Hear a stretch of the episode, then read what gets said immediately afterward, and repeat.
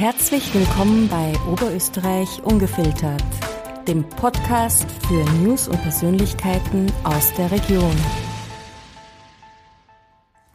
Mein heutiger Gast ist leidenschaftlicher Sportler, egal ob Tennis oder Skifahren. Er war und ist immer in Bewegung. Fit und gesund zu sein war bereits in der Jugend eine oberste seiner Prioritäten. Und schon in der Volksschule wusste er, dass er Arzt werden wollte. Herzlich willkommen, Dr. Michael Stöbig. Hallo, danke für die Einladung. Meine erste Frage, die stelle ich all meinen Gästen, egal ob Politiker, Gastronom, Künstler, Schauspieler oder auch Mediziner. Bleiben wir beim Sie oder gehen wir doch auf das kommunikative Du über? Ich habe mit dem Du absolut kein Problem. Es ist mir sogar sehr sympathisch. Sehr fein, mir auch. Michael, ich habe ja gerade schon erwähnt, dass du in der Volksschule schon Arzt werden wolltest.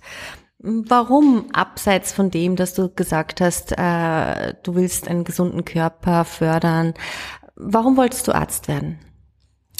Das ist äh, eine schwierige Frage. Äh, das ist mein, mein äh, mein Papa ist dafür zuständig, dass Sport immer in der Familie zugegen war. Äh, es ist ein bisschen so mit Sport aufstehen, mit Sport einschlafen. Dazwischen war natürlich Sport und Schule. Ich bin ein Doppellehrerkind. Äh, das hat mich geprägt. Das Arztsein. Also meine Eltern sind dafür zuständig, dass ich immer was wissen wollte. Und dass ich immer neugierig war.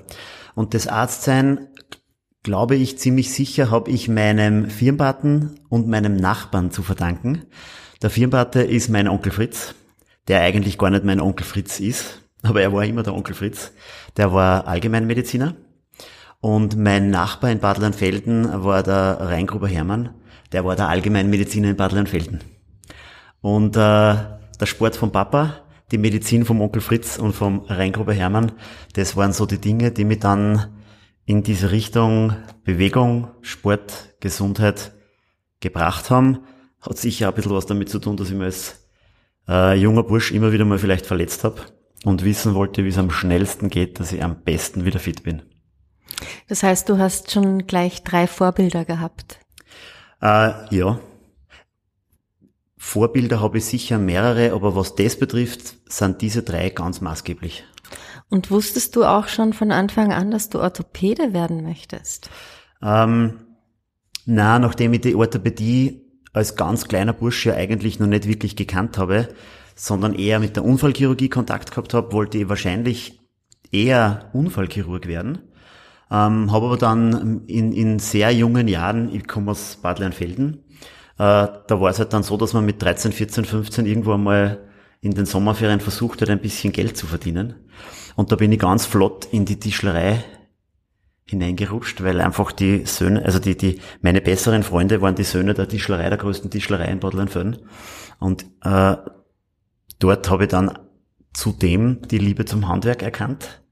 Und ich erzähle das an meinen Patienten jetzt immer wieder, dass ich halt dann irgendwann einmal gedacht habe, es wäre doch ganz nett, das Holz gegen Knochen auszutauschen. Ja, jetzt komme ich zu meiner nächsten Frage. Orthopäden und Unfallchirurgen werden ja auch oft als Fleischhacker tituliert. Ja, ja habe ich auch schon gehört. Ähm, früher war es so, dass die Orthopäden diejenigen waren, äh, die eigentlich ein bisschen verschrien waren als die grob schlechtigeren, sage ich jetzt einmal. Ähm, das hat sich, glaube ich, mittlerweile geändert. Das war dann eine Zeit lang so, dass die Unfallchirurgen eher so die wildere Truppe war. Und mittlerweile, nachdem ja Orthopädie und Unfallchirurgie eins geworden ist oder eins werden soll in der nächsten Zeit, ähm, und auch die chirurgischen Varianten deutlich kleiner invasiv geworden sind, hat sich hoffentlich oder verabschiedet sich dieses, dieser Stempel Fleischhacker, der verabschiedet sich hoffentlich jetzt dann einmal demnächst endgültig. Michael, was ist dein Spezialgebiet? Äh, von der Hüfte abwärts in äh, erster Linie würde ich mich wahrscheinlich jetzt mal als Endoprothetiker bezeichnen. Das ist das, was äh, in meiner chirurgischen Praxis am häufigsten vorkommt, die Versorgung mit Kunstgelenken, Hüfte, Knie und Sprunggelenk. Ähm, Habe aber auch viele andere Dinge, egal ob es äh, Kniearthroskopien sind mit, für Meniskusläsionen, ähm, ob es äh, Blattfuß der Hallux, äh, all diese Fußdeformitäten, die man so ein bisschen kennt, das sind eigentlich äh, so in meinem Spezialgebiet drinnen. Ich bin relativ früh schon als Endoprothetiker ausgebildet worden und habe dann äh, während meiner orthopädischen Ausbildung eigentlich auch das Zusatzspezialfach Fußchirurgie äh, mit aufgeschnappt und habe mir eigentlich vielleicht war es ein bisschen ungeplant, aber oder besser gesagt, ich habe nicht ganz gewusst, dass mit der Fuß dann wirklich so interessieren wird, wie er es jetzt tut. Schon seit längerem. Gibt es irgendeine Operation, die du besonders gern durchführst oder eine, die du eher sehr selten durchführst? Sehr gerne habe ich mittlerweile wieder die, die, die Hüft- und Knie in der Prothetik. Das ist, das ist ähm, eine, mittlerweile würde ich sagen, eine Routineoperation, wobei man das Wort Routine ja mittlerweile so vorsichtig verwenden muss, weil das ja so manches Mal so ein bisschen einen negativen Beigeschmack hat. Aber diese neuen äh, minimalinvasiven Operationsverfahren, ähm, wenn man das dann einmal so intus hat, dann läuft es so geordnet ab und das ist was, was ich extrem gern hab. Ich hab gerne einen geordneten Ablauf und da ist mir ehrlicherweise die, die eigentliche OP relativ egal ob es jetzt ein Hallux ist oder ob es jetzt ein Plattfuß ist oder ob es jetzt ein Kniegelenk ist oder ein Hüftgelenk. Äh, ich, ich mag's operieren und die chirurgische Tätigkeit, das Handwerkliche extrem gern. Und ich habe gerne dabei einen geordneten, geplanten, unkomplizierten Verlauf. Du hast jetzt die minimalinvasiven Operationsmethoden genannt. Eine Hüft-OP zum Beispiel vor zehn Jahren, die wurde ja noch ganz anders durchgeführt. Was hat sich jetzt geändert für den Patienten, beziehungsweise welche Vorteile hat das? Die minimalinvasive Chirurgie gibt's eigentlich mit den äh, modernen Implantaten, die wir jetzt zur Verfügung haben. Ähm, modern heißt nicht seit gestern entwickelt oder gestern entwickelt und heute verwendet, sondern modern heißt schon seit Jahren.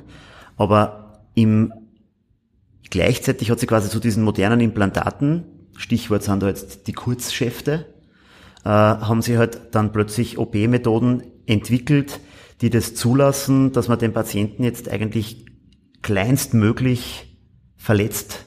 Weil mit dem Messer gegen die Haut zu gehen, ist ja von der Definition her eine Verletzung.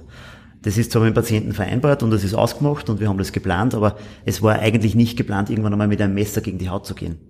Das heißt, die neuen Implantate haben dazu geführt, dass neue Operationswege zu den Gelenken entwickelt werden haben können, die jetzt ermöglichen, dass der Patient quasi eine kleine Narbe hat, keinen Muskelschaden und möglichst gewebsschonend vorgegangen werden kann bis zum Gelenk. Welche Herangehensweise hast du in der Betreuung von Patienten und Patientinnen? Naja, ich habe jetzt in meiner Ordination das Glück, dass ich quasi den Patienten vom ersten Schritt in die Ordination bis zum letzten Schritt aus der Reha hinaus begleiten darf.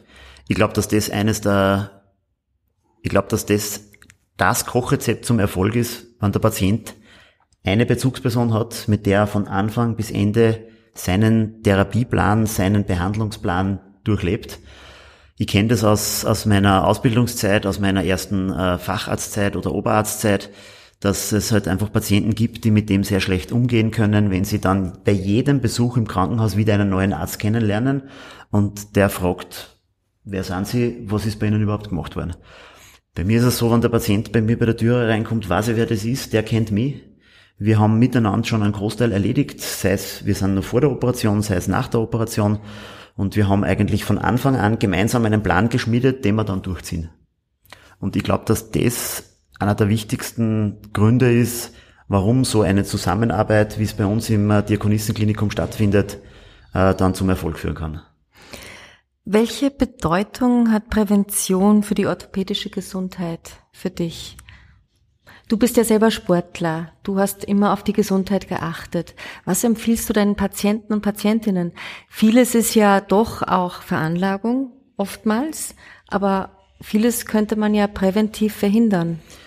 Also was man in den letzten Jahren eindeutig beobachtet, das ist das, dass quasi die Patienten, die einen Gelenksschaden haben und dieser Gelenksschaden führt dann zu einer Arthrose und der führt dann, die Arthrose führt dann dazu, dass die Patienten zu mir kommen. Diese Patienten sind immer jünger, weil sie sehr oft äh, bei sportlicher Betätigung sich in jungen Jahren verletzt haben. Und wenn man sagt, früher war das Durchschnittsalter, jetzt sage ich mal eine Hausnummer bei 70, 75 Jahren, dann ist es so, dass zu der Zeit eigentlich es ein Ausreißer war, wenn einmal ein Patient gekommen ist und eine Knieprothese gebraucht hat mit 55. 55 ist jetzt, da überlegt man gar nicht mehr. Da hat man als Orthopäde, tut es einem weh, dass man einem 55-jährigen Patienten ein Kniegelenk ersetzen muss. Aber das Interessante ist, dass es mittlerweile schon Standard ist jetzt übertrieben, aber es ist fast zur Gewohnheit geworden, dass man auch junge Patienten mit wirklich völlig zerschlissenen Gelenken plötzlich in die Ordination hereinmarschieren sieht.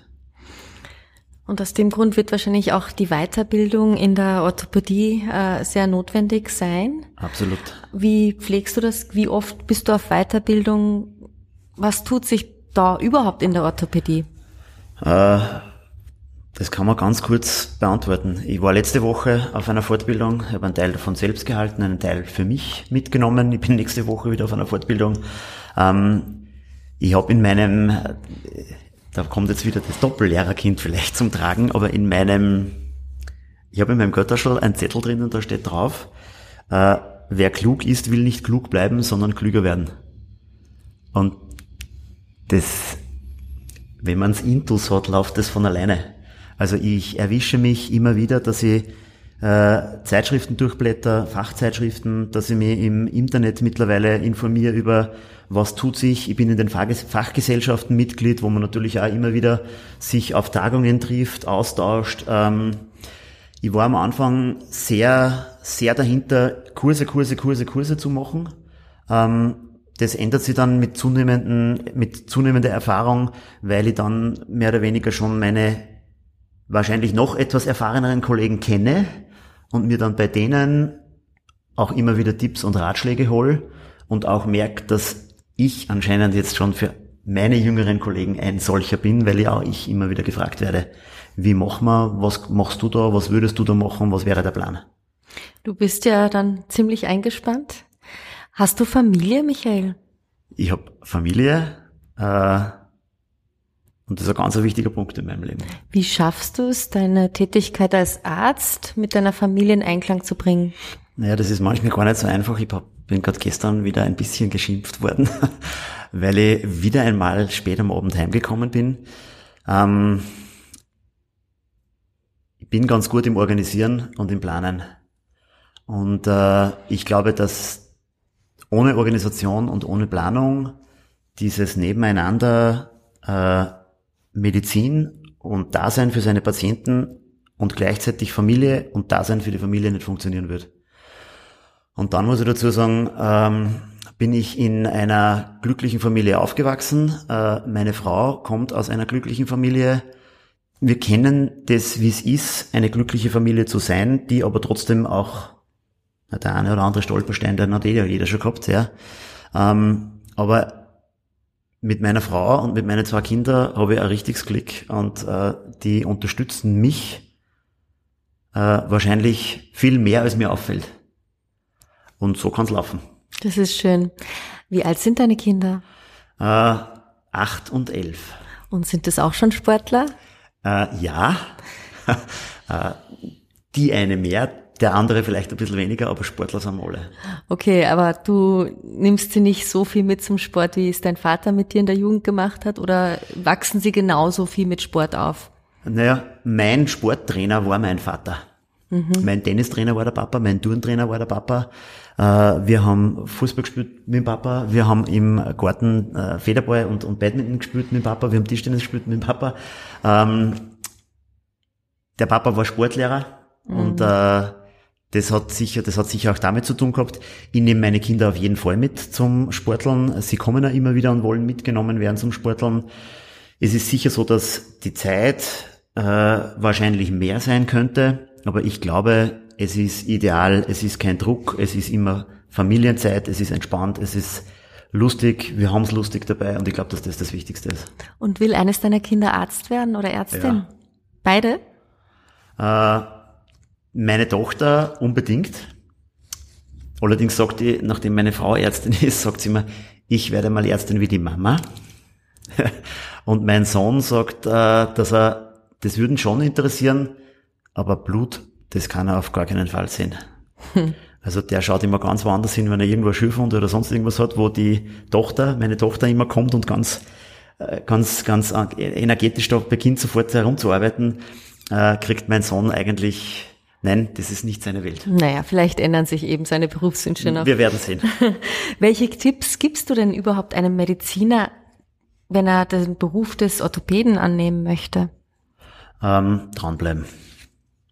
Ähm, das war zu meiner Zeit, war es damals so, dass äh, ich habe begonnen mit dem Turnus im AKH in Linz und zu meiner Bewerbung oder neben meiner Bewerbung sind, ich glaube, es waren damals 350 Bewerbungen und eine davon war ich.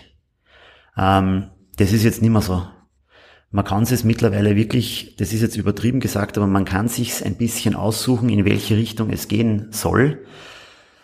Wenn dann das Handwerk gar nicht funktioniert, geht man eh nicht in das Handwerk, in die handwerkliche Medizin. Wenn man eher Internist ist, wird man eher Internist. Das entscheidet sich, oder bei mir hat es sich sehr bald entschieden und ich habe gute Freunde, die sind eher internistisch. Das war von Anfang an ein anderes Denken und Arbeiten. Ja. Ähm, dranbleiben ist das Wichtigste. Es gibt ein paar so Hürden, die man da überspringen muss. Die sind überspringbar, aber man muss dranbleiben. Könntest du das Rad der Zeit zurückdrehen? Wie würde dein Weg heute aussehen? Ähm, es, es, könnte sein, ich habe damals entschieden, nach Wien zu gehen, weil ich gewusst habe, wenn ich nach Innsbruck gehe, werde ich nur sporteln und nicht studieren. Es könnte sein, dass ich, wenn ich es nochmal machen könnte, vielleicht nach Innsbruck gehen würde. Ähm, wenn das allerdings damit behaftet wäre, dass ich dann meine Familie nicht so bekommen würde, wie ich sie jetzt habe, würde ich fix wieder nach Wien gehen. Was sind deine drei wichtigsten Werte im Leben? Also für mich sind das Wichtigste ist Ehrlichkeit. Ich bin ein sehr loyaler Mensch. Wenn man mich gewonnen hat, bin ich sehr loyal und ich glaube, das hätte ich auch gern von meinem Gegenüber. Wenn es derjenige verdient hat, dass man loyal zu ihm ist. Und der dritte Wert ist, ich glaube, man sollte offen und freundlich umgehen miteinander. Michael, könntest du ein Statement jetzt noch abgeben zu einem Thema deiner Wahl? Ob zur Medizin oder zu einem privaten Thema, was du möchtest, dass die Menschen da draußen hören. Was würdest du jetzt sagen? Äh, wir müssen uns alle wieder viel mehr miteinander, viel mehr bewegen. Äh, wir sitzen ja jetzt da da. Äh, ich sitze in meiner, ich habe das Glück, dass ich in meiner Ordination zwar schon sitze, aber die Patienten auch körperlich untersuchen muss und mich dabei bewege. Meine Frau ist in einer Schule tätig. Ähm, ich sehe es bei meinen Kindern in den Schulen, ich sehe es bei meinen Freunden, bei meinem Umfeld. Ähm, wir müssten uns alle wieder viel, viel, viel mehr bewegen. Und äh, wir bräuchten, glaube ich, alle dafür viel, viel, viel mehr Freiraum. Äh, ich bin ein Landkind. Äh, ich habe jetzt lange Zeit meines Lebens in Städten verbracht. Und jetzt bin ich wieder unterwegs Richtung Land. Meine letzte Frage nun. Was stimmt dich zuversichtlich?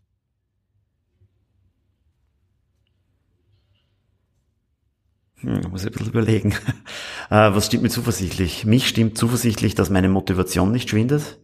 Äh, mich stimmt zuversichtlich, dass die Motivation meiner, meiner engeren Umgebung und die Familie, dass die Motivation nicht, meiner Familie nicht schwindet. Mich stimmt zuversichtlich, dass wir einen Zusammenhalt haben, der auch, glaube ich, wieder etwas gefördert gehören sollte im Allgemeinen. Und äh, ich glaube, dass wir jetzt mit diesen letzten drei Jahren und diesem bösen Wort mit C jetzt eine Phase hinter uns haben, die uns wahrscheinlich ein bisschen voneinander getrennt hat. Aber ich glaube schon, dass wir im Grunde genommen alle zusammenkehren. Das waren sehr schöne Abschlussworte. Dr. Michael Stöbig, danke für deinen Besuch. Danke, war sehr angenehm. Hat Ihnen unsere Sendung gefallen? Dann hinterlassen Sie uns doch bitte eine 5-Sterne-Bewertung